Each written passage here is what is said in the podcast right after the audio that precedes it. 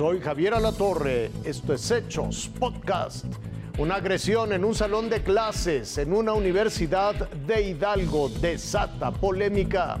El video muestra el dramático momento en el salón de clases de una universidad.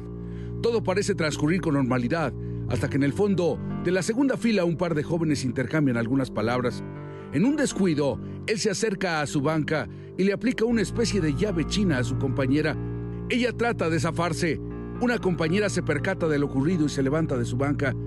En ese momento, el adolescente suelta a la menor que cae desmayada al suelo. Pasan varios segundos antes de que reaccione. Sus compañeros de inmediato voltean al lugar donde todo ocurrió y buscan apoyo. El maestro se acerca y es cuando ella se levanta, pero desfallece nuevamente en su banca. Ninguno atina a hacer una maniobra para reanimarla. Su agresor, identificado como Joaquín, le levanta los brazos, pero la estudiante no responde. Pasó un minuto y los servicios médicos no aparecieron en el salón del primer semestre, Grupo 5 del Centro Universitario Continental en Pachuca Hidalgo. Y según familiares de Vanessa, lo único que hicieron fue ponerle algodones con alcohol en la nariz antes de que les comunicara que la menor se había desmayado. Ya le pregunté, le digo, oye, hija, ¿y ahora qué te pasó? No, pues es que este, un amigo me agarró por detrás y me ahorcó y me faltó el aire y me desmayé. Y ahorita me duele mucho la cabeza, tenía hielo. Las horas y días posteriores al 29 de agosto, cuando ocurrieron los hechos, han sido de incertidumbre para la familia. Un diagnóstico médico les confirmó que tenía inflamado el cerebro. La, checó su médico de cabecera y pues le recomendó que, que no asistiera en 10 días a la escuela porque pues una falta de oxigenación en el cerebro puede traer muchas consecuencias fatales incluso. De hecho, le hicimos una tomografía. La familia pidió una explicación a la escuela y la sanción contra el agresor, pero nada pasó. Sobre los hechos, la escuela se ha mantenido hermética, no ha dado a conocer alguna postura. De hecho, se ha guardado detrás de los muros de su escuela. Lo único que se sabe por parte de los familiares de la alumna afectada es que el agresor fue suspendido 10 días, pero aún falta por enfrentar el proceso penal. Y es que ahora la familia espera que la Fiscalía de Atención a Menores haga lo que hasta ahora la escuela no, que la agresión de Joaquín no quede impune y ya integraron una carpeta de investigación, además de un recurso ante la Universidad Autónoma del Estado de Hidalgo, a la que se encuentra incorporada esta escuela. Leonardo Herrera, Fuerza Informativa Azteca. Vinculan a proceso a la madre del presunto feminicida de Montserrat. Fue vinculada a proceso la madre del presunto asesino de Montserrat Juárez. De acuerdo con la Fiscalía Capitalina, Carmen es acusada por el delito de feminicidio en calidad de auxiliadora.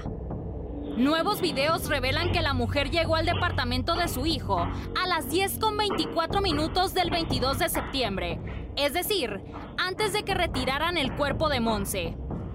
A las 0 horas con 12 del 23 de septiembre, se ve que sale y hace una llamada telefónica. Momentos después, bajan los restos de la joven. Luego de 15 minutos, aparecen ella y su esposo bajando las escaleras. Carmen no suelta el celular. Hace una pausa y ambos regresan al departamento. Es hasta la una de la madrugada que se van. A las 3.26, Carmen regresa acompañada de otro de sus hijos, pero no permanecen mucho tiempo. De acuerdo con los vecinos, la ahora acusada es maestra de primaria y aseguran que presenciaba las agresiones de su hijo contra su novia. Cuando llegaba la mamá, en ocasiones había disturbio, había agresiones, había gritos con la mamá dentro. También dicen que sufrió violencia por parte de su esposo y que siempre defendió a Sean ante las quejas de los vecinos. La vimos en múltiples ocasiones con la nariz rota. Decía como tal que su hijo era bueno. O sea, él es bueno. Eh, ustedes son los que son malos con él. Tras cancelaciones de grandes conciertos, queda en evidencia que Tijuana no garantiza la seguridad de nadie.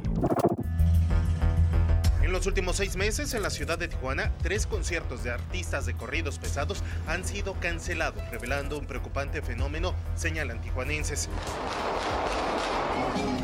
En febrero, el grupo arriesgado recibió amenazas. Presuntos delincuentes abrieron fuego en el lugar donde firmaban autógrafos. No soy un vato que tiene varo. El segundo concierto también cancelado fue el de Peso Pluma. También recibió amenazas. Me dicen te cueme. El mismo destino compartieron los miembros del grupo Fuerza Régida, quienes también fueron amenazados cancelando su presentación programada para este fin de semana. Que unos le cantan a un grupo delictivo, otros a otro y también que no tenían las altas ventas de boletos. ¿Por qué me preocupa? Porque entonces voy a pedir que se investigue a los cantantes de ese estilo y de ese tipo por cuestiones de lavado de dinero. Por otro lado, Wilfrido, un cantante de música norteña con enfoque romántico, compartió que en sus inicios interpretó narcocorridos, pero optó por cambiar de género debido a las malas experiencias vividas durante sus presentaciones. Cuando son personas que se dedican a cantar corridos y que llevan nombres, llevan marcas, llevan insignias, mm, pues desgraciadamente eh, pues nunca vamos a quedar bien como uno. Para nosotros ya es como algo, algo muy normal, porque siempre lo hemos vivido dentro de, ahorita porque hacen las redes sociales, pero yo creo que ha sido parte de, de lo que siempre hemos vivido los artistas. Alberto Elenes, Fuerza Informativa Seca. Hasta aquí las noticias, lo invitamos a seguir pendiente de los hechos.